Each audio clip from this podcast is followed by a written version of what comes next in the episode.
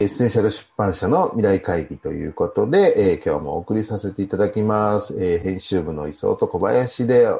えー、ご提供いたします、えー。よろしくお願いします。よろしくお願いします。今日はですね、落合陽一さんがやってらっしゃる番組で、まあコロナ禍のいろんな特集をね、まあ NewsPicks なんかってやってらっしゃるんですけど、その中でレストランの、まあ飲食店とかの状況をまあ、いろいろ対談しているですね、動画がありまして、ここにいろいろなんかヒントがあるかなと思ったんで、このあたりのお話をしていきたいなと思うんですけど、はい、まあね、コロナ禍で、まあなかなか飲食店って特に厳しいっていう中で、ちょうど6月ぐらいの動画なんですけど、かなり厳しい中でも売り上げがね、上がってる、うん、もあるんだっていうね、話で非常に面白かったんですけど、小林さん、動画見てどうでした？そうですね。テイクアウトを始めたお店ってすごく多かったと思うんですけど、テイクアウトだけではなくて、その高級レストランでやっているメニューのレシピを無料公開、ツイッターでしたっていうのがあって、そこの視点が一つは、現場のレストランに来てもらえないんだったら、バイーツとかで配送しようっていう考えだけじゃなくて、うん、おうち時間をいかに有意義に過ごしてもらえるものを自分たちのレストランが持っているもので提供できるかっていうふうに考えたところが、すごくいい案だったんだろうなっていうふうに思って、うん、そこに感動しました。うん、そこはなんか代々木上原のレストランさんとかで、すごい面白いなと思ったのは、まあお弁当とかでね、まあ極端には1000円のお弁当と、でもお店では1万5千円とか2万円のメニューを出されてるようなお店なんだけど、やっぱりユーザー層っていうのが今変わってきていて、普通今までは1000円とか500円のお弁当買う人と1万円、2万円のコース買う人は全然ターゲット違うよねって言われてたものが、実は1000円のお弁当も買うし、それでもいいなって思ったら、じゃあ1万5千円のメニューも食べに行くっていう意味では、やっぱお客さんが安いものも楽しむし、かといって安いものだけじゃなくて高いものとか高価な価値なものもちゃんと楽しめるっていう意味では、すごくやっぱりユーザーが変わってきてるっていうことと、これって書籍とか出版にもね、すごくヒントになる視点かなと思ったんですよね。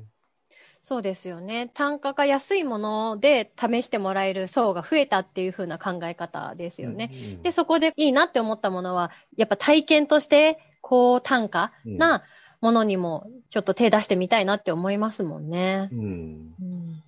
体験価値っていうキーワードがあると思っていて、これはレストランにおいては、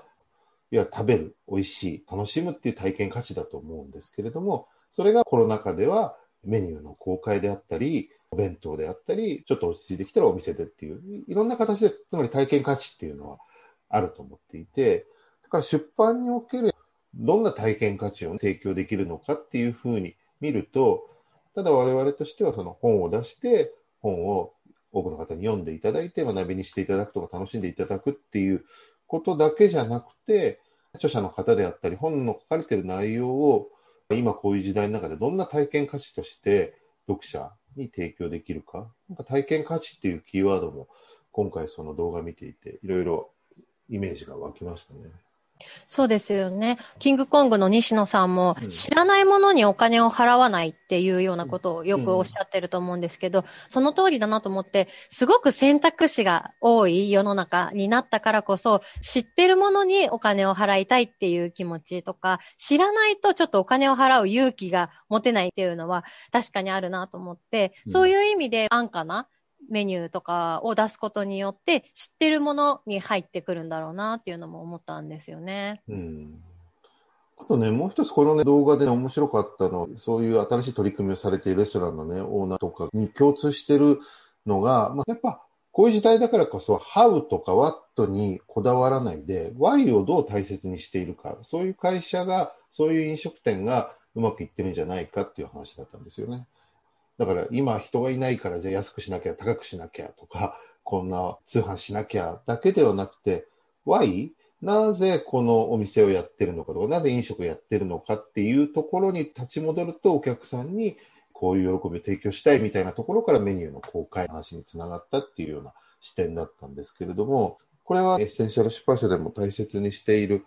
How とかやり方だけではなくて、why, being, あり方っていうようなところのキーワードで、なぜエッセンシャル出版社が出版をしているのかっていう、どんなものをどうやってっていうことだけではなくて、why っていう問いが、やっぱ改めてこれ何度でも大事にしていかなきゃいけない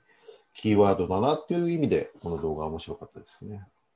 確かに自分たち自身がなぜこの本を出してるのかとか、なぜこの考えを著者と一緒に広めたいと思って競争したのかとかっていうところですよね。うん、そういうの大事ですね。あとは書籍とその飲食店とっていうものは違えど参考にできるなっていうふうに思うのは、書籍っていうものを読む中で体験を提供するっていうことももちろんそうなんですけど、うんうん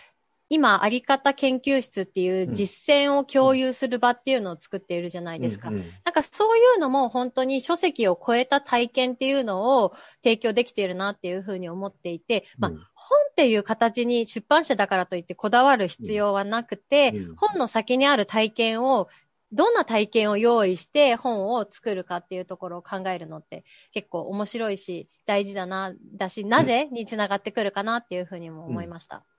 本当そうですね。だから、やっぱり結局、ま、出版社だし、本が好きだし、本大事だけれども、一方でやっぱり本っていうのは、所詮手段なので、別に本でなきゃできないこともあるし、逆に本じゃなくてもできることがあるっていう意味では、特にこういうコロナの時代だからこそ、原点的なことをね、見つめ直せるチャンスというか、機会なのかもしれないですね。はい、ということで、今日は飲食店、コロナの時代というところからですね、出版の未来について考えてみました。本日はこれで終わりたいと思います。ご視聴ありがとうございました。ありがとうございました。